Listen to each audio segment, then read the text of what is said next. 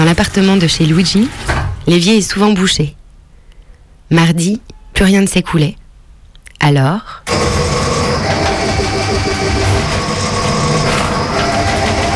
Bloc en gros Bloc Ouais. Ouais, t'es dans le coude, le dernier coude. euh, T'as passé tout le PVC, t'es dans, dans le dernier coude euh, qui rentre dans la colonne. Et c'est là que ça bloque alors Ouais, ben on va voir là, ça se trouve c'était avant parce que là on peut pas savoir où c'est que ça bloque avec ça. Ouais. On va retirer puis on va essayer de. Et donc là, vous allez remonter le bouchon Non, on va pas les va se broyer. Il va rester dans la puis après il va partir avec l'eau quoi. Ok. Faites-moi de l'eau chaude s'il vous plaît. De l'eau chaude Ouais. Ok. Oh non, coupez, coupez, coupez Il y a toujours le bouchon. Je t'envoie gros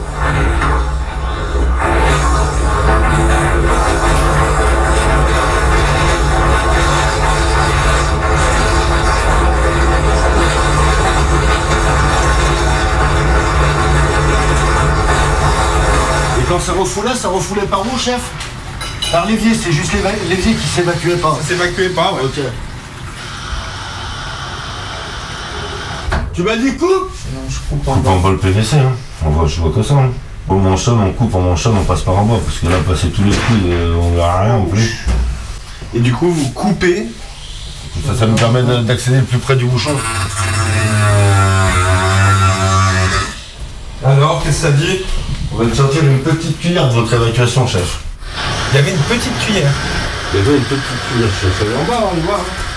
Mais attends, mais comment elle a pu passer là?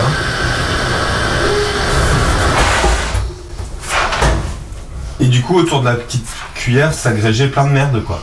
Euh, bah ouais. Le, le, le coude, il est plein de sable. Ouais. Je refais couler? Ouais, faites. Doucement. Coupe, coupe. Ouais, je pense qu'on est pas mal. Là, ça s'écoule bien, moi. Vous avez des interven- beaucoup d'interventions avec les inondations qu'il y a eu? Euh, ouais, deux, trois, mais bon, sans plus.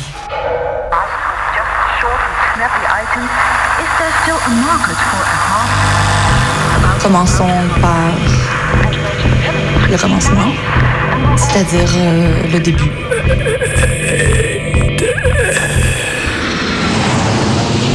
Messieurs, votre attention s'il vous plaît. Mayday, Mayday, quelqu'un me reçoit Antenne dans 30 secondes. 30 secondes. Transmission. Transmission sur le 102.2. Il s'agit d'un signal de détresse, on doit suivre le protocole. Mayday, mercredi 18h, sur Radio Canu. Pendant une heure, se balader, explorer, interroger, rencontrer, jouer, faire des histoires et en créer. Mayday, l'émission qui passe le mur du son.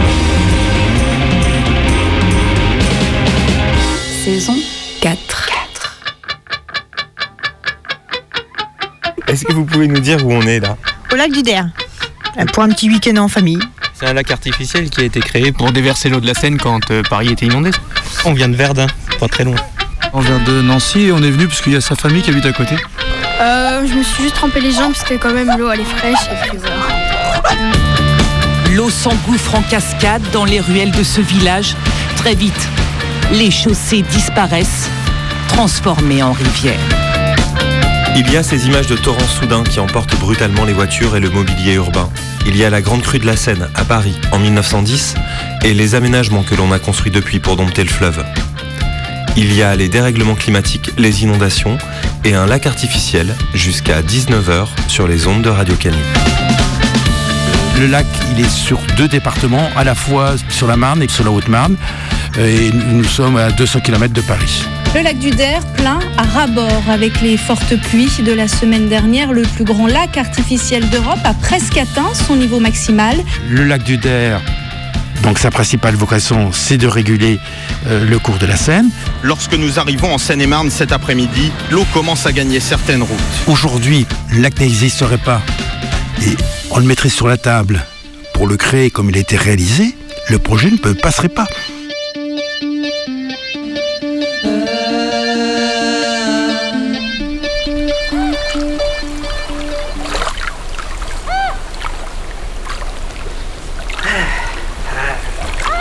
Eh ben, elle est pas chaude l'eau du Der, hein En même temps, se baigner dans le lac en novembre, c'est pas commun. Ah ouais, bah vous voyez, ça me fait du bien au dos, moi. Comme ça, là, hop, je fais la planche.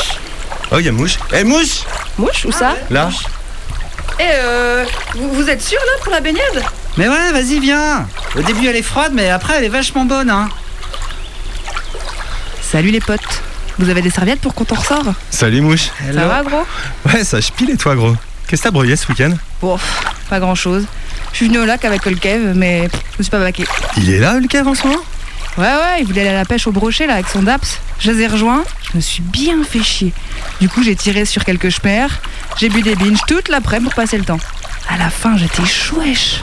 T'as cut devant le père du cave d'ivoire Ah non, gros, quand même pas. Euh, Pepper, tu comprends ce qu'ils disent, toi Bah euh, écoute, je suis pas sûre de tout comprendre, mais globalement ça va. Qu'est-ce que tu dis, gros? Euh, quand, quand tu dis gros, tu féminises pas? Hein? Bah, tu dis gros à tout le monde, euh, les filles euh, comme les mecs? Bah ouais, gros, c'est comme ça qu'on dit. Ah ouais. Laisse tomber, comprenchi. Ouais, Enfin, c'est pas une réponse, ça, Luigi. C'est quoi cette histoire? Bah, si vous permettez, avec la mouche, on a des origines communes. Ah ouais. Et ouais, on est la section Grand Est de Mayday. Ah, mais il y a aussi la Maxime qui vient de là-haut. Alors, Enfin, c'est pas une raison pour employer des mots que personne ne comprend à Lyon. Radio Canu, mercredi à 18h, c'est des ondes lyonnaises. Et oh, c'est bon là, hein, les parigots lyonnais. C'est pas de notre faute s'il reste plus rien de votre patois. Laisse-nous parler au KLM. Au KLM. Non mais euh, ça, ça va, laisse tomber, c'est partout au Ouais, KLM. ouais. Enfin, c'est surtout Asbin. On disait ça il y a 5 ans, euh, maintenant, euh, plus personne ne le dit. Asbin. Ça, c'est Asbin. Nous, le has-been, on connaît pas en tout cas. Depuis toujours, euh, on clenche les portes, on a des champs-lattes pour recueillir l'eau de pluie au bord des toits. On peut pas dicave les catchs qui vont raouer dans les rues à la recherche d'un cul ou d'une minche. Ouais, le Grand Est, il y a la race de gens qui parlent comme ça. Tout le monde d'ailleurs. Tout le monde parle comme ça, c'est normal quoi. Euh, pff, ouais, sauf les Balnards. Et les futs. Et les Alsaciens aussi. Ouais, les Alsaciens, ils ont une autre langue. hein. Euh, une autre histoire, c'est vrai. Mais avec les Meusiens, les Vosgiens, les Haut-Marnais, les Nancéiens, ceux de Toul, voire même ceux de Metz, on se comprend. La Grande Lorraine, quoi. Tu peux même y ajouter le sud de la Marne. T'es sûr, gros? Bah, lac du Der, gros. Ah ouais, le lac du Der, c'est de chez nous, ça. Bon, bah, moi, j'ai un peu froid, je sors là. et J'ai un rencard, gros. Avec qui? Bah, je vais rencontrer un gritteur. Un quoi? Ouais, moi aussi, je connaissais pas ce mot. Un gritteur, c'est une sorte de guide historique qui t'explique l'histoire du lac. Parce qu'il a une histoire, le lac du Der? Bah ouais, gros, moi aussi, j'étais surpris, mais en fait, c'est un lac récent. Comment ça, récent? Il a été construit en 74, gros.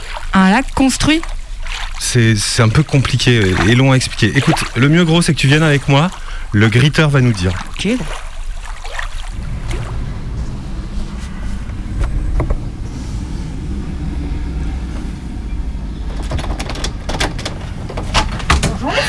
Bonjour. Bonjour. Alors, je me découvre. Euh, Daniel Dautel, je suis gritteur sur le lac du Der. Enchanté. Hein Donc, on, on va tourner. hein. Oui, oui, je vais lui montrer des choses et puis on va s'aller, je ne sais trop où. Je vais, je vais demander à Yannick d'ouvrir le musée, d'allumer, et puis... euh, Voilà. On va attendre qu'il qu'il ouvre. Si vous voulez, il y a deux sites principaux sur le, il y a deux sites principaux sur le lac du Der, hein, euh, deux, sites qui reçoivent du public. C'est Giffaumont et puis euh, ici là, la, commune de Sainte-Marie-du-Lac-Nuisement. Alors euh, ici là, vous êtes déjà en région Champagne-Ardenne, l'ex-région Champagne-Ardenne du Grand Est. Vous êtes dans la Marne parce que le lac du Der, il est sur deux départements. Il est à 60% sur la Haute-Marne et 40% sur la Marne.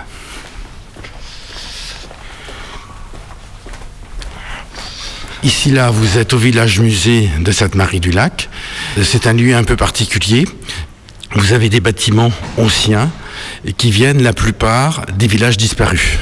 Vous avez entre autres, ici là, vous pouvez voir l'église de euh, Nuisemont, et qui a été démontée en 1969 et remontée en 1970, c'est-à-dire quelques années avant la livraison du lac du Der.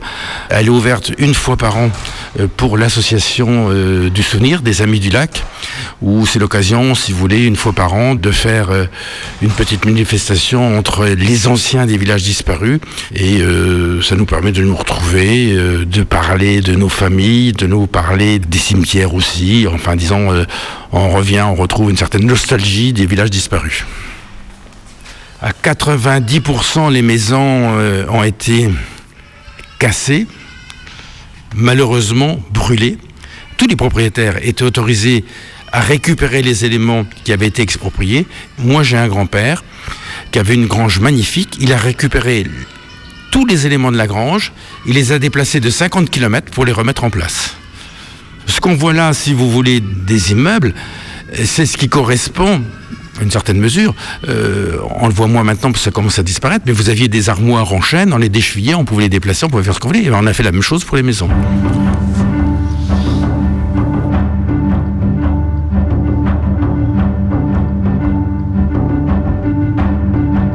Je suis né dans une commune qui est à quelques kilomètres du lac du Der. Et au-delà de ça, j'ai des grands-parents qui avaient une ferme champêtre à l'intérieur du périmètre, donc une ferme qui a été expropriée et qu'on ne voit plus aujourd'hui et qui est sous les eaux. Été assez émouvant. J'ai vu des personnes sombres chaque fois qu'on évoquait le lac du Der, y compris euh, ma mère, elle, elle en pleurait. Euh, Donc toutes ces choses-là ont fait que j'ai plaisir à m'intéresser à sur ce qui a été fait et je m'efforce, c'est mon objectif, de perpétuer ce souvenir euh, pour que cette trace d'histoire ne soit pas abandonnée. J'ai pour prénom Daniel et non d'hôtel, voilà.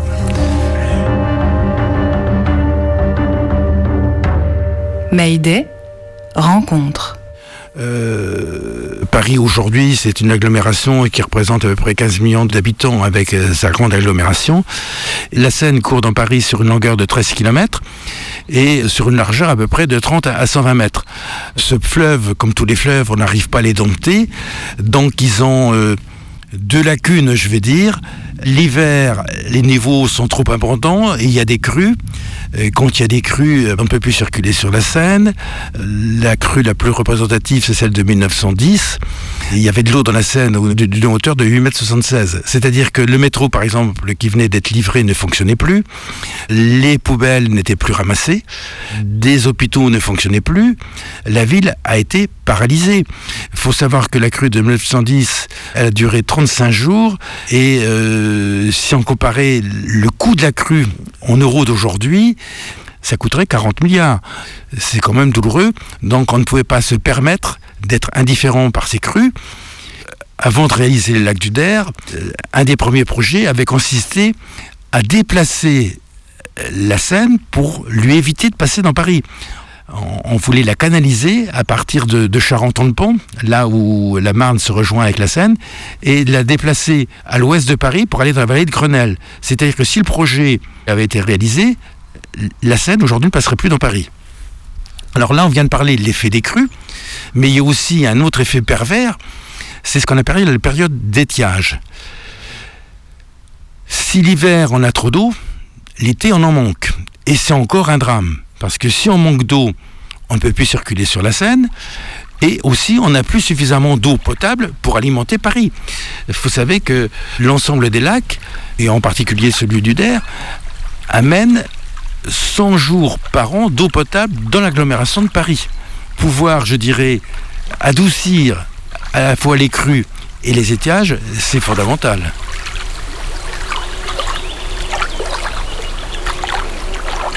C'est un lac artificiel et au niveau européen, nous sommes un des 3-4 premiers euh, lacs artificiels. Il a été choisi, si vous voulez, à la fois il y avait une, une densité de population qui était relativement faible, mais surtout parce que nous avons dans cette zone humide, donc de l'eau en abondance, mais aussi en, sous-sol une couche d'argile. Une couche d'argile à peu près de 30 à 40 mètres d'épaisseur. C'est-à-dire que l'eau que l'on stocke l'hiver euh, dans cette empreinte permet de maintenir l'eau pour la restituer l'été. C'est-à-dire que l'eau ne passe pas à travers la cuvette. Population faible, une cuvette étanche et aussi un troisième critère, la proximité de la Marne. La Marne, c'est un affluent important de la Seine. Quand la Marne est en crue, la Seine, peu de temps après, devient en crue. L'eau qui vient à l'intérieur du Der est prélevée en amont de Saint-Dizier dans la Marne et arrive ici par un canal qui fait 13 km de long, c'est ce qu'on appelle le canal d'Amné. On, prélève l'eau à quelques distances de la rivière qui alimente, canal d'Amné, et ensuite on restitue un canal de restitution tout simplement. Et pour ce qui nous concerne, le lac du Der, c'est sur la commune d'Arigny. Voilà. Pour schématiser les choses, je dirais il y a euh, deux marées, c'est-à-dire la période de remplissage, c'est la marée haute, et quand on commence à vidanger le lac, c'est la marée basse. C'est une, c'est une image. Alors après, on affine, parce qu'on a un théorique. L'idéal, ce serait que au moment où on commence à le lâcher, c'est-à-dire à partir du 1er juillet, l'eau soit au maximum dans le lac. Mais ça, c'est pas toujours le cas. Il y a un schéma théorique et après on fait du sur-mesure en fonction de la météo. Il faut savoir que quand on prélève l'eau de Saint-Dizier et qu'on l'amène dans la cuvette du lac du Der, l'eau met à peu près 40 minutes pour venir de la Marne au lac du Der, alors que quand on est en période de restitution, l'eau qui sort du lac pour arriver à Paris met 15 jours. Euh, J'ai eu l'occasion de voir dernièrement un lâcher d'eau, hein, c'est- une manœuvre, c'est un essai, je peux vous assurer que c'est impressionnant. Ça a une force, c'est une force. euh, Un homme, un véhicule, euh, un char en face ne, ne résisterait pas, il serait balayé comme une plume.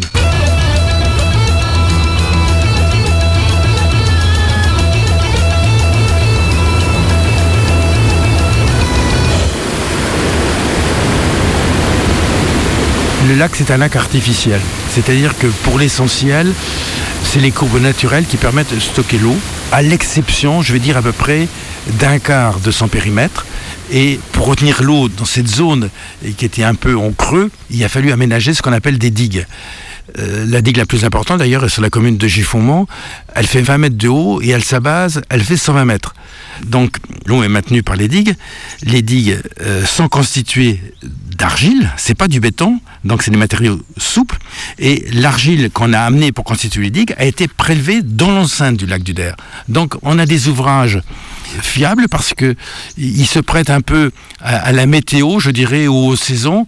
D'ailleurs, on s'est inspiré de ce qui s'est fait aux États-Unis. C'est à la fin du 19e que les Américains ont commencé à aménager les premiers lacs chez eux. Donc on a reproduit leur principe de fonctionnement. Quand on commençait une, une digue, on ne pouvait jamais la terminer. C'est comme quand on fait une cheminée ou un château d'eau. Si on arrête et qu'on recommence le lendemain, ça crée une ligne de fracture. Donc quand on faisait les digues, c'était du 24 heures sur 24 pendant des mois et des mois. Mayday se promène au lac du Der. Ah mais on dit pas plutôt le lac de Der? Eh non, gros, lac du Der. Des membres de ma famille habitaient sur les communes des villages disparus. Et je me souviens que j'avais 12, 13 ans, 14 ans. C'était rare, mais quelquefois, à certaines cérémonies, le prêtre me sollicitait pour être enfant de chœur. J'ai joué au foot sur un des villages disparus. Mes grands-parents nous recevaient dans ce qu'on appelle la ferme de la loge, qui n'existe plus. Et je me souviens de la maison, je me souviens des écuries, à tel point d'ailleurs qu'il y a quelques années encore, avec des autorités du lac, j'ai eu la possibilité, quand le lac était euh, en, en fin de saison, vide, retourner sur l'emplacement de la ferme de mon grand-père.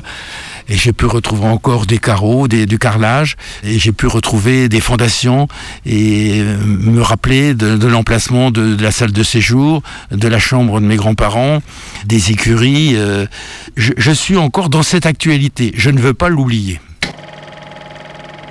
Le réservoir servira à deux fins. Tout d'abord pour protéger Paris contre les inondations. Ensuite pour améliorer les débits d'été. Il faut dire cependant que le réservoir Seine n'est que l'un des éléments d'un programme beaucoup plus vaste dont plusieurs barrages déjà construits et en service tant dans le Morvan que dans la Champagne humide et d'autre part un ou peut-être plusieurs barrages en projet. Quand on a réalisé le lac du Der, les travaux ont duré 6 ou 7 ans.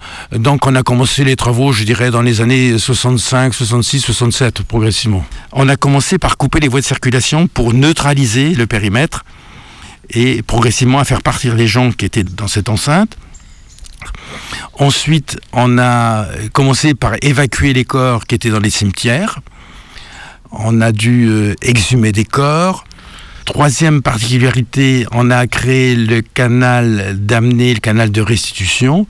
Tout ça, ça a duré cinq ans. Euh, ça a mobilisé une centaine d'ingénieurs et euh, 1000 ouvriers euh, qui étaient là en permanence. Le, le lac, le plan d'eau, fait 4800 hectares. Bon, si on rajoute les terres qui ont été expropriées à la périphérie dans une bande de 100 mètres, si on rajoute aussi les terres qui ont été prélevées pour faire le canal le canal de restitution, on a exproprié 5500 hectares de terre sur à peu près une 18 communes. Il fallait se rendre à l'évidence. hein. On ne voulait pas, mais on a dû subir. Euh, Vous savez, dans un village, on est souvent à proximité de ses parents. Euh, au fil du temps, on a des amis. Et quand on vient comme ça pour des Parisiens que nous on ignorait, qui viennent nous, nous faire la guerre en quelque sorte pour nous exproprier, ben, c'est normal qu'on soit rebelle. Donc il y a même eu un, un syndicat de défense qui a été créé pour s'opposer au projet. On a gagné quelques années, hein, mais on n'a pas réussi à renverser la tendance. Vous savez, 300 habitants contre une agglomération euh, qui fait 5-6 millions d'habitants, euh, la cause est perdue. Il y a des gens, euh, ça a abrégé leur, leur fin de vie, d'autres se sont mis à l'ivresse. Ça a été une, une sale, sale, très sale période.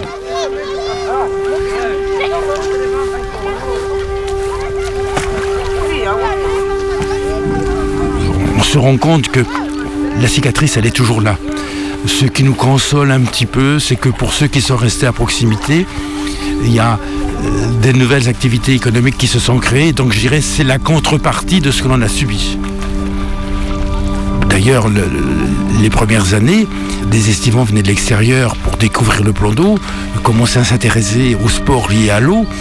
Mais les gens du secteur le boudaient et euh, n'allaient pas sur le lac. C'était un secteur maudit.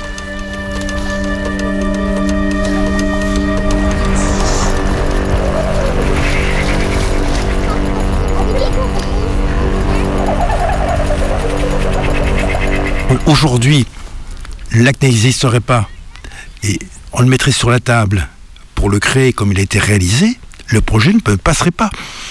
Le lac du Der, je vous ai dit, euh, c'est euh, 5500 hectares.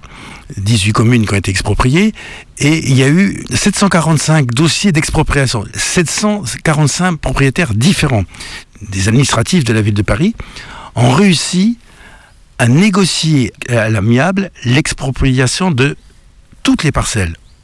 Il n'y a eu aucune expropriation judiciaire. Il faut dire que la plupart du temps, ce qui valait 100 a été payé 200 ou 300.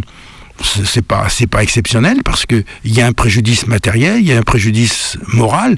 Si aujourd'hui on avait à remettre en place un projet de cette nature, un, il ne se ferait pas. Ce serait comme Notre-Dame-des-Landes, il y aurait une exposition forte qui casserait le projet. Et d'autre part, pour des projets plus modestes aujourd'hui, lorsqu'on parle d'expropriation publique, on n'est pas avec un coefficient de 2 ou 3, on est des, coefficients qui vont de 5 à 10. Il faut savoir que les ouvrages, hein, les, cinq ouvrages principaux qui sont dans l'agence de bassin de Normandie pour réguler le cours de la Seine à Paris, ne sont pas suffisants. C'est-à-dire qu'on aura de nouveau une crue centenaire, on ne sait pas dans combien de temps. Euh, on l'a encore vu cet été, là, euh, dernièrement, au mois de juin, on a eu des niveaux d'eau qu'on n'avait jamais eu auparavant. Les, autorités font différentes simulations, ils vont quelquefois à l'étranger pour voir ce qui est mis en œuvre euh, pour maîtriser la nature. Donc en conscience qu'on, on- de nouveau, un jour ou l'autre, ça pètera. Euh, Il y a d'autres projets qui sont à l'étude, mais ils, se font sous une autre forme. C'est-à-dire qu'on ne fera plus de lac de cette nature parce qu'il y aura une opposition. D'autre part, ça coûte très cher. Et d'autre part aussi, c'est que par exemple, les 5500 hectares ici, là, qu'on a retirés, je dirais, des vocations agri- agricoles, sont perdus pour l'éternité. Alors on va plutôt vers, sur des schémas plus doux qui consisterait à retenir l'eau uniquement lorsqu'il y a des crues importantes, sur des bassins plus ou moins aménagés, pendant la période des crues, c'est-à-dire pendant deux ou trois mois, que l'on restituerait après. C'est-à-dire qu'on va paralyser des terres seulement tous les 10 ou 15 ans, sur des surfaces bien déterminées, et une fois la crue passée, de nouveau, on les remettra en service. On, a évolué sur la, façon de, de gérer et d'exploiter les côtés pervers de l'eau. C'est étonnant, c'est étonnant. Comme l'eau bouge tout le temps. C'est étonnant, c'est étonnant. C'est immobile, c'est rapide et c'est lent. Sa dévalopante est la plus raide. Sans sa volonté, ça creuse tout. Ça va.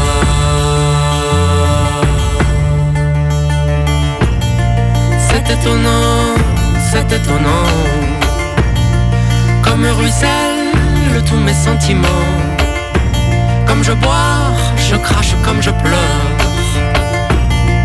Liquide ma peine, mon plaisir, mon malheur. Par les lèvres on rentre, les lèvres on sort. Par les lèvres, les paroles et la mort. Enfin. Mayday, l'émission qui passe le mur du son. Comme on croit connaître ses blessures. Comme on les voit se refermer.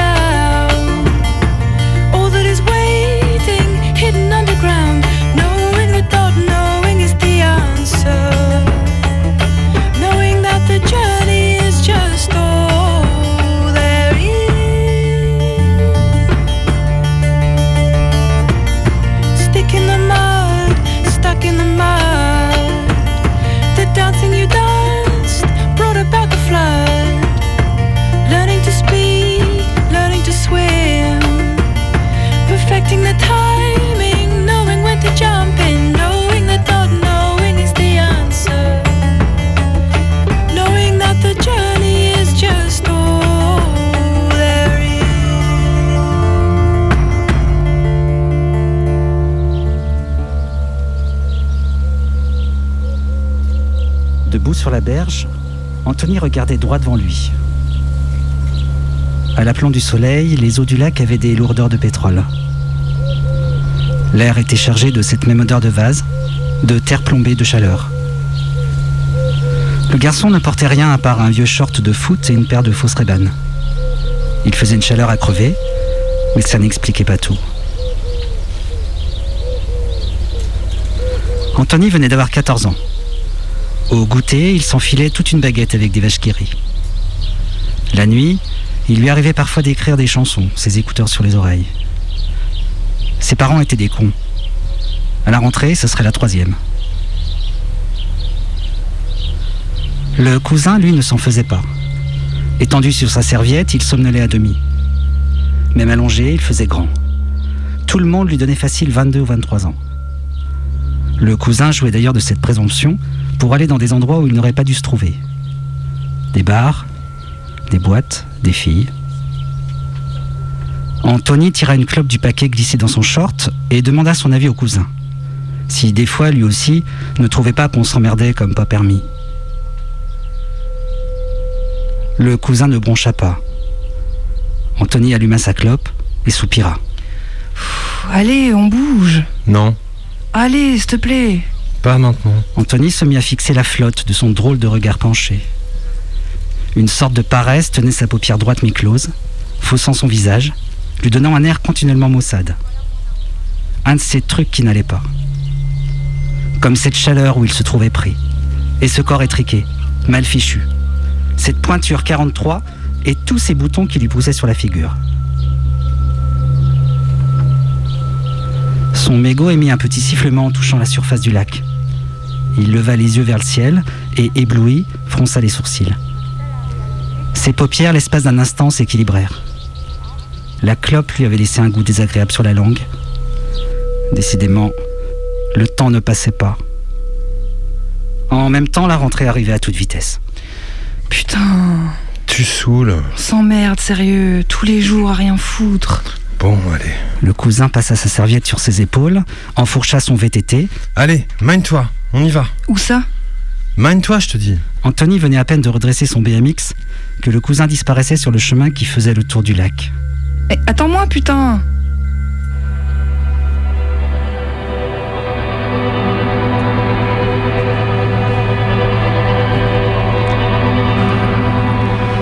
Depuis l'enfance, Anthony lui collait au basque. Quand elles étaient plus jeunes, leur mère aussi avait été cul et chemise. Les filles Mougelles, comme on disait. Longtemps, elles avaient écumé les balles du canton avant de se caser parce que le grand amour. Les filles Mougelles, leurs mecs, les cousins, les belles familles, c'était le même monde. Il suffisait pour s'en rendre compte de voir le fonctionnement dans les mariages, aux enterrements, à Noël. Les hommes parlaient peu et mouraient tôt. Les femmes se faisaient des couleurs et regardaient la vie avec un optimisme qui allait en s'atténuant. Une fois vieilles, elles conservaient le souvenir de leurs hommes crevés au boulot, au bistrot, silicosés, de fils tués sur la route, sans compter ceux qui s'étaient fait la malle. Irène, la mère du cousin, appartenait justement à cette catégorie des épouses délaissées. Le cousin avait grandi vite, du coup. À 16 ans, il savait tondre, conduire sans permis, faire à bouffer. Il avait même le droit de fumer dans sa chambre. Il était intrépide et sûr. Anthony l'aurait suivi jusqu'en enfer. En revanche, il se sentait de moins en moins copain avec les manières de sa famille. Les siens, il les trouvait finalement bien petits, par leur taille, leur situation, leurs espoirs, leurs malheurs même, répandus et conjoncturels. Chez eux, on était licencié, divorcé, cocu ou cancéreux. On était normal en somme. Et tout ce qui existait en dehors passait pour relativement inadmissible. Les familles poussaient comme ça, sur de grandes dalles de colère, des souterrains de peine agglomérés qui, sous l'effet du pastis, pouvaient remonter d'un seul coup en plein banquet. Anthony, de plus en plus, s'imaginait supérieur. Il rêvait de foutre le camp. Ils arrivèrent bientôt à l'ancienne voie ferrée et le cousin abandonna son vélo dans les orties. Le hangar à bateau était grand ouvert. Il n'y avait pas un chat. Anthony laissa son BMX pour le rejoindre. Il y a personne. On va prendre un canoë, on y va. T'es sûr? On va pas y aller à la nage. Et le cousin dévala le talus en sautant à travers les ronces et les herbes folles. Anthony suivit. Il avait peur. C'était délicieux. Une fois dans le hangar, il leur fallut quelques secondes pour s'accoutumer à la pénombre.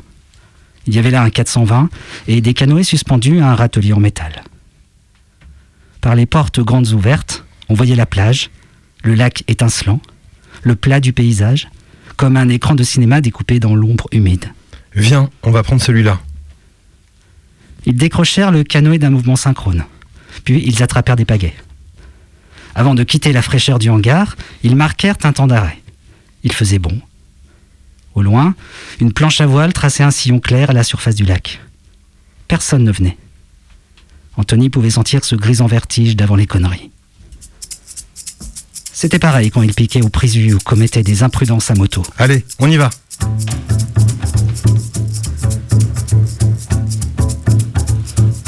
Le canoë faisait son poids. Il fallait tenir jusqu'à la rive, une trentaine de mètres maxi. L'embarcation lui sciait l'épaule. Il serra les dents. C'est là que le cousin se prit les pieds dans une racine et le nez du canoë planta. Anthony trébucha derrière et sentit sa main se déchirer sur quelque chose de dur, une écharde ou une pointe qui saillait à l'intérieur. Agenouillé, il regarda sa paume ouverte. Elle saignait. Allez, allez, on n'a pas le temps. Deux secondes, euh, je me, je me suis fait mal. Il avait porté sa blessure à ses lèvres. Le goût du sang emplissait sa bouche. Mais dépêche Des voix venaient. Ils repartirent au trot en tenant l'embarcation comme ça pouvait, les yeux fixés sur leurs pieds. Poussés par leur élan, ils entrèrent dans l'eau jusqu'à la taille. Anthony pensa à ses clopes, au Walkman dans son sac à dos. Monte, monte vite Et vous là D'autres cris suivirent de plus en plus proches. Eh, revenez Oh Anthony se hissa tant bien que mal dans le canoë. Le cousin donna une dernière poussée avant de grimper à son tour. Ram, on, on y va maintenant. Allez Après quelques hésitations, les garçons trouvèrent la bonne méthode. Anthony ramant à bâbord, le cousin à tribord. Les monos s'engouffrèrent dans le hangar. Ils en ressortirent avec trois canoës. Heureusement, l'embarcation des cousins fendait la surface du lac avec une netteté réconfortante. Ils pouvaient sentir la résistance de l'eau monter dans leurs épaules et une grisante sensation de vitesse sous leurs pieds. Ils poursuivirent leur progression tout près du bord, à travers les roseaux. Des bruits, Des coassements montaient de l'entrelac de feuilles et de branchages qui stagnaient le long des berges. Anthony, qui espérait voir des grenouilles, ne quittait pas la surface des yeux.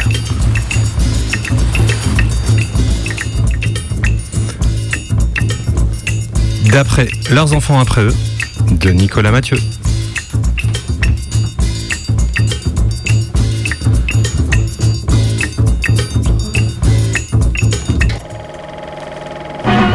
Ne saurait revoir des inondations comme celle de 1910 qui transformèrent les bouches de métro en autant de piscines et obligèrent à se déplacer en bateau sur l'esplanade des Invalides.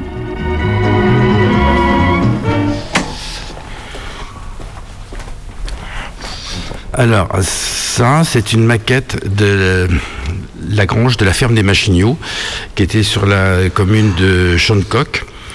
Et vous allez retrouver donc à l'intérieur du musée euh, différentes maquettes des maisons, des plus symboliques, les plus caractéristiques des villages disparus, qui représentent à peu près euh, 320 personnes.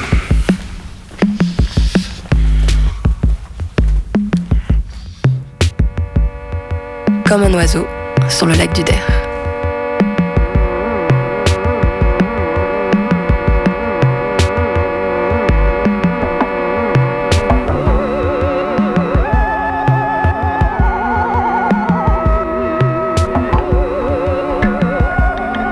Avant la réalisation du lac, la migration des oiseaux existait. C'est l'éternité des temps. Et il se trouve, si vous voulez, que les oiseaux, à la veille de l'hiver, viennent des pays scandinaves du nord pour descendre au sud. Il y a une autoroute qui passait dans notre secteur. Donc avant la livraison du lac, on avait des oies et on avait des grues. Euh, L'ouvrage, après sa livraison, a été un point de, de stationnement pour les oiseaux migrateurs. Parce qu'ils avaient en abondance ce plan d'eau qui leur permettait de venir grignoter dans la cuvette et aussi à l'extérieur prendre des grains. Le lac du Der, qui n'a pas été fait pour eux, a été un aménagement qui correspondait à leurs besoins, ce qui a expliqué qu'on a fait venir de plus en plus d'oiseaux.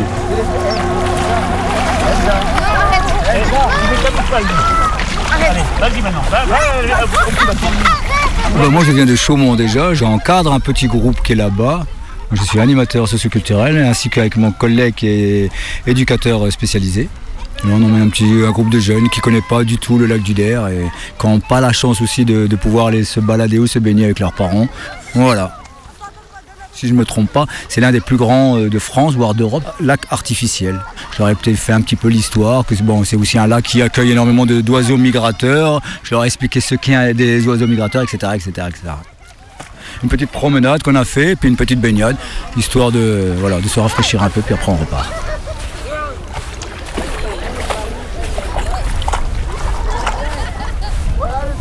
On a avec le lac du Der un aménagement du territoire piloté par euh, l'État euh, pour les intérêts notamment de, la population parisienne, lié euh, au fait que le sol ici était argileux, dans un territoire très peu peuplé. Ça me fait penser, quand vous avez dit ça tout à l'heure, à un autre grand projet piloté par l'État, pas très loin d'ici, qui est celui de Bure où euh, l'État va aménager des galeries souterraines pour stocker des déchets nucléaires.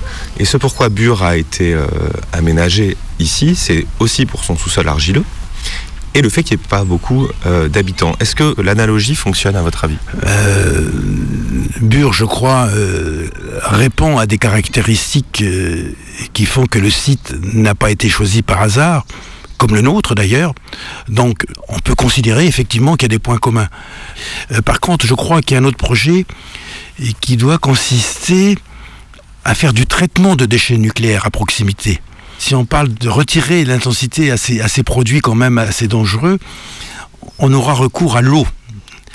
Et l'eau euh, qui va être utilisée pour euh, adoucir les effets euh, de ce qui concerne le nucléaire vont être restituées aux, aux rivières et aux fleuves.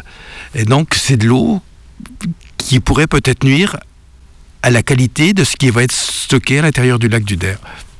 Alors que ce qui se passe aujourd'hui, c'est l'inverse, c'est-à-dire que l'eau qui sort du lac du Der est plus propre que lorsqu'elle y rentre parce que vous avez des éléments négatifs dans l'eau euh, qui, en l'espace de quelques mois, se déposent. Et euh, c'est ce qui permet d'avoir une eau plus propre à la sortie qu'à l'entrée. Donc j'aimerais que ce qui est en cours sur Bure, y compris le nouveau projet qui consisterait un petit peu à traiter les produits radioactifs, ne nuise pas à la qualité de l'eau. Et là, il y a des interrogations.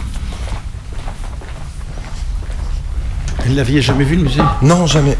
Jamais, jamais. En fait, quand j'étais gamin, je venais plutôt de l'autre côté du lac, côté Haute-Marne, vu que je venais de Joinville. oui, oui. Plutôt sur Champaubert. Ouais, c'est ça. Ouais, sur la commune de Champaubert, c'est vrai, j'allais un peu m'y baigner. Très rarement en fait. Je n'allais pas trop au lac du Der. J'allais plutôt dans la Marne, parce que la Marne, elle passait dans mon village. Avec les amis, on avait pendu un trapèze sur un arbre posé sur les rives de la rivière et on passait toutes nos après-midi d'été à sauter dans un trou d'eau. Les soirées aussi, on les passait là-bas, avec des djembés, des didgeridoo, des guitares, des pétards, des bangs et beaucoup de bière. J'ai grandi à côté de Joinville, en Haute-Marne. Ça, je le dis souvent. Pas par chauvinisme, mais parce que là-bas, l'Andra, la région, le département, les communautés de communes et des multinationales sont en train de nucléariser le territoire.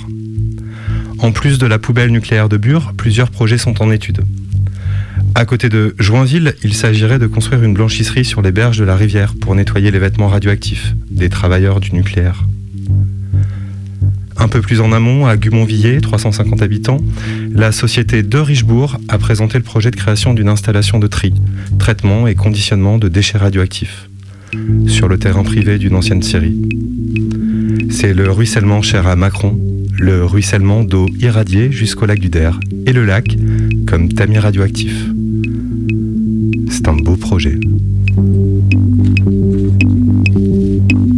Oh, stone as he stood, intellect like statue, but facing the sun. Don't toy with the heavens, sing to the satellites, cold steel slicing up the ruins. Live by words, die by spite. My mind is no more mine, the world is a tomb. Shelled by critics, dulcet voice, cry with no shame, aim with no gods. Spear in the author, another puppet dies. The audience sighs, more blood please for the turbos. Lost in the dark, shall find new shadows to chase, but never even wonder where the light comes from. Told me I was cold steel in my darkest hour, then said, friend, how does it feel? This dirt, this dream run dry, this idea to sell. What success feels like. The world is turning under your feet. Will you be swept away? Or if the whirlwind concrete holds the memory but cracks? Refuse to slip through, waiting for an earthquake to swallow my work. What came first, the bullet or the factory?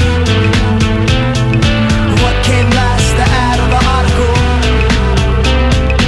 What came first, the bullet or the factory?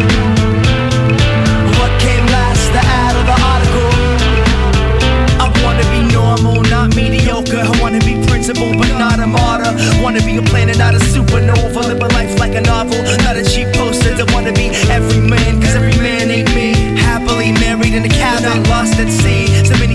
Sycophants give more props to me. That's what we call democracy. But it's corrosive nonsense, hopeless posture. This corpse will sing underwater six years in a millennium. I'm losing my defense against the pendulum. Cynicism at my center, a thousand bloody pens launching my medulla. Plague at the plague. The crows wanna kill me, but the beast remains stayed. Painstakingly, I push my pen to say all the things that don't make sense to me. What came first, the bullet or the factory? What came last, the ad The.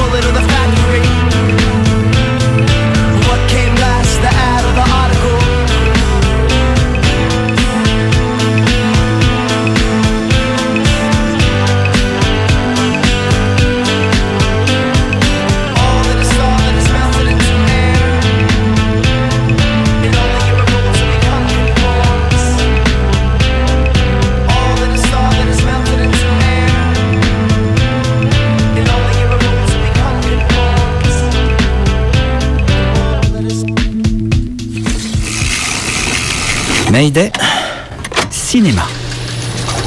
Cinéma.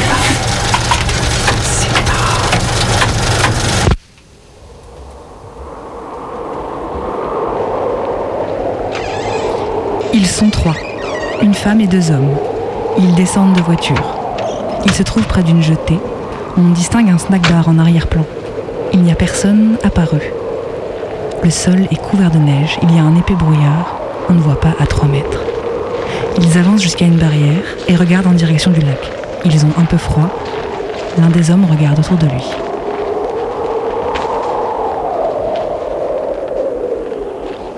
C'est ça, le lac Erie.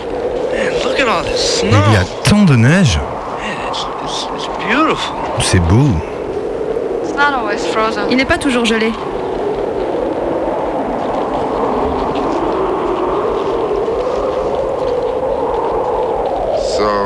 Alors,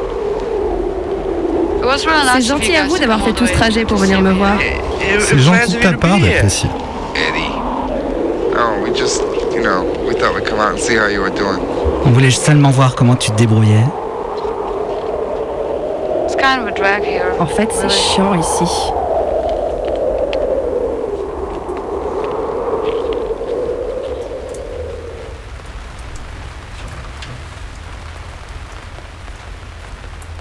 9 septembre 2002. Il pleut. J'ai 12 ans. Je suis collégienne, mais aujourd'hui je n'y vais pas. D'ailleurs, la veille, je l'ai quitté plus tôt que prévu, le collège. Évacué. Le gare et un alerte rouge. En septembre, il pleut tous les ans. Il pleut beaucoup et longtemps. On appelle ça les épisodes Sévenol. Dans les montagnes, on les craint, parce que l'eau, alors, détruit les terrasses, emporte la terre et ne laisse que des pentes rocheuses. Dans les montagnes, dans ces cas-là, ils sortent sous la pluie creuser des coupes à doux, des petites rigoles pour canaliser et dévier l'eau, pour protéger le jardin et la route. Dans les plaines autour des montagnes, on regarde l'eau tomber. On ne fait rien. Et quand elle n'a nulle part où aller ou descendre, l'eau, elle monte. C'est comme ça chaque année. Chaque année, au moins une fois, on a de l'eau plus haut que les chevilles. Et c'est marrant de ne plus voir la route. Chaque année, au moins un épisode Sévenol. Et puis parfois, un épisode Sévenol particulier. 9 septembre 2002. Je regarde le jardin qui prend en effet des airs de pataugeoire et je ne sais pas encore qu'ailleurs, mais pas très loin, d'autres personnes ont de l'eau jusqu'au cou. J'habite loin du cours du Gardon et je suis loin du point le plus bas du village. Mais je finis par la prendre. Dans la nuit, le Gardon et la Droute sont sortis de leur lit, se sont rejoints et ont recouvert Brignon, où se trouve mon collège. Plus proche de chez moi, le pont de Nerre, le village d'à côté, a cédé brusquement. Les automobilistes ont été surpris par la montée soudaine de l'eau et ont été emportés. 18 morts. Noyés. Ça, on ne me l'avait pas dit à l'époque. C'est seulement hier, en cherchant de vieux articles, que je le découvre. Ce qu'on m'a dit par contre, c'est que des personnes ont perdu leur maison et toutes leurs affaires. Dur à imaginer. Je n'en comprends le sens que lorsque ma mère cherche en urgence des habits à donner à des camarades de classe. On les prend dans mon armoire. Pendant des semaines, des gens en hébergeront d'autres. Dur à imaginer aussi que des endroits que je connais, où je vais quotidiennement, aient pu être recouverts d'eau. On me le dit, mais je ne le comprends que quelques jours plus tard, quand ma mère m'emmène au collège. Là, je n'y vais pas pour étudier. Le collège restera fermé jusqu'au mois suivant. J'y vais pour le nettoyer. On retire des branches, les détritus, les chaises, les tables qui jonchent la cour. Et je vois des adultes en sortir du premier étage. Plein, des trucs énormes. Ça me perturbe. Je mets un moment à réaliser. C'est l'eau. C'est l'eau qui a cassé les vitres et déposé tout ça dans les classes. Et puis qui a sorti nos tables de cours. Si elle était encore là, l'eau, elle me couvrirait d'un mètre, peut-être même deux. C'était l'année d'un épisode Sévenol particulier. Mais les épisodes Sévenol, c'est tous les ans. On le sait. Les militaires patrouillent le long des digues qui protègent le centre de Bangkok des inondations. Quoi Bonjour, des torrents d'eau se sont abattus sur une région montagneuse du Brésil à 100 km de Rio. Où ça Une coulée de boue gigantesque vue du ciel qui a tout emporté sur son passage, tout près de Cologne en Allemagne, où la région est dévastée par les inondations. C'est pas un épisode Sévenol, ça Les terribles inondations qui font suite aux pluies torrentielles dans le sud de l'Inde ont fait au moins 324 morts. C'est un nouveau bilan qui risque bien de s'alourdir. 24 personnes décédées en Belgique Belgique où la décrue se confirme.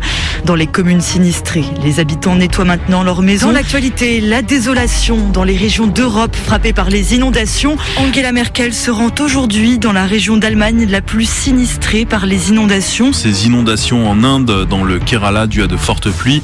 Les pires inondations en un siècle. Les pluies torrentielles ont tué 18 personnes à Abidjan. Il a plu pendant 7 heures non-stop et le niveau de l'eau est monté jusqu'à plus de 2 mètres. Euh, et c'est un peu partout pareil, à Manhattan, Brooklyn, le Queens, euh, dans le New Jersey d'à côté, euh, le gouverneur là aussi a déclaré l'état d'urgence. Sur les 30 km du littoral méditerranéen où un orage apocalyptique s'est abattu Euh, samedi et soir. à New York, en fait, plusieurs rues, plusieurs tunnels ont été fermés parce que inondés. On est entré depuis longtemps dans une société du risque. Il y a des plaques d'égout, ces égouts vont accueillir l'eau de pluie, vont accueillir l'eau de la Seine, ils vont se charger en eau, et puis l'eau, eh ben, elle va suivre le trajet des égouts, et donc elle peut se, se propager très loin, elle peut aussi sortir de ces tunnels pour aller ailleurs. Mais ces intempéries extrêmes restent-elles une exception?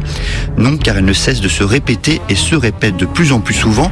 Surtout, leur intensité moyenne s'est accrue de 20%. Il y a toujours eu des inondations, mais aujourd'hui, ces inondations sont aggravées par le réchauffement climatique, bien sûr, par l'augmentation des pluies, par une agriculture intensive et par l'aménagement de berges qui sont beaucoup trop bétonnées. Et Sur le climat, Alok Sharma, hier soir, quelques minutes avant d'entériner par un coup de marteau l'adoption par les 200 pays signataires d'un pacte de Glasgow jugé unanimement décevant. Puis-je simplement dire à tous les délégués que je m'excuse pour la façon dont ce processus s'est déroulé Ah. Ok. Les intempéries, c'est souvent les plus faibles qui en souffrent le plus. Nous sommes tous parents de gamins qui sont à l'école dans la même école, aux tables claudiennes. Quand on a vu qu'il y avait euh, 30 mineurs qui dormaient dehors, on a trouvé ça anormal. Donc on s'est réunis pour euh, essayer de les aider.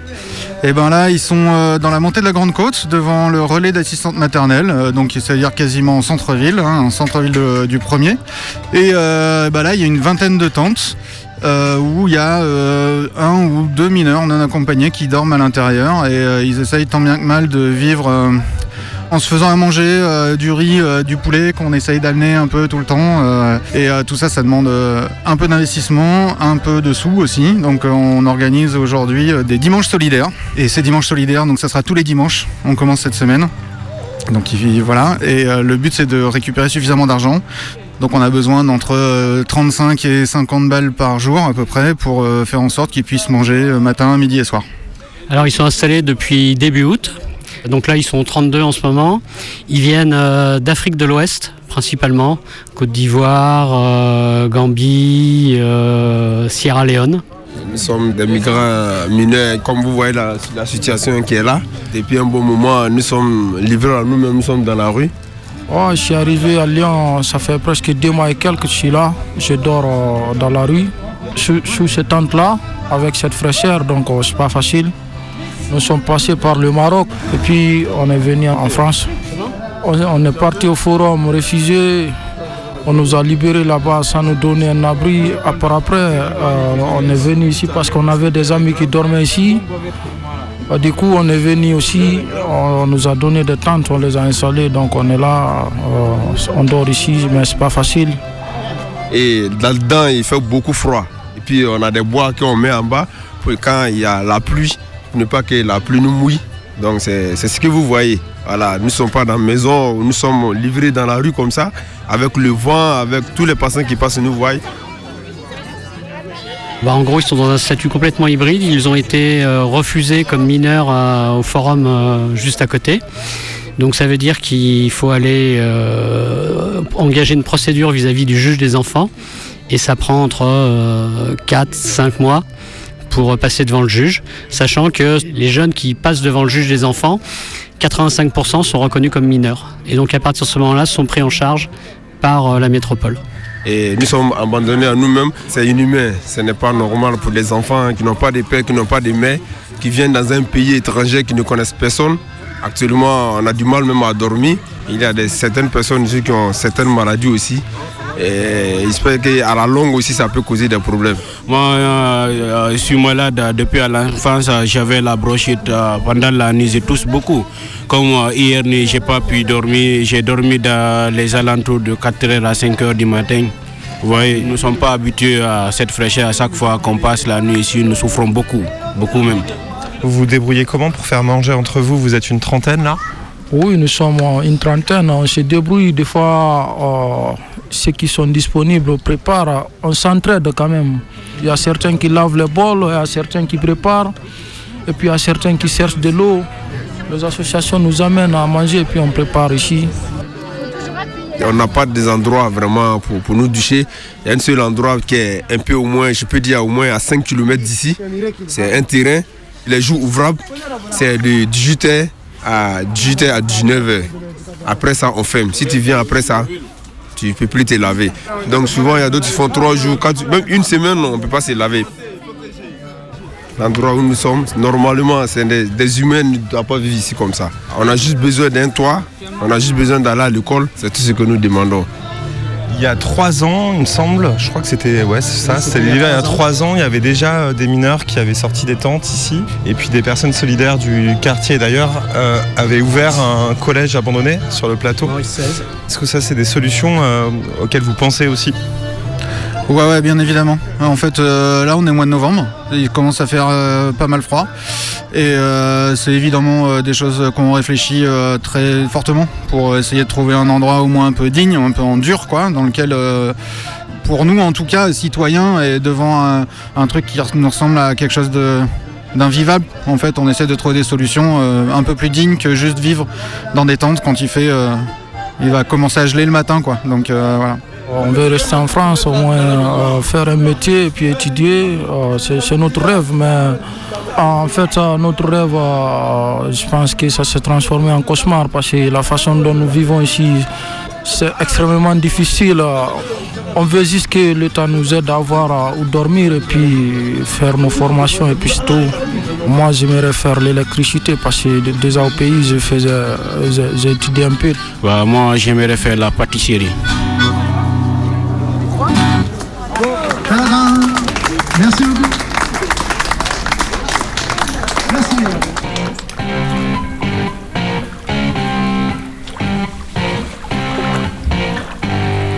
Elle est bonne, euh, une fois qu'on est dedans, c'est vite dit, hein moi, je commence à me les geler sérieux là. Ah, euh, moi, ça va, ça me fait vraiment de plus en plus de bien là. Je sens presque plus mon dos, tiens d'ailleurs.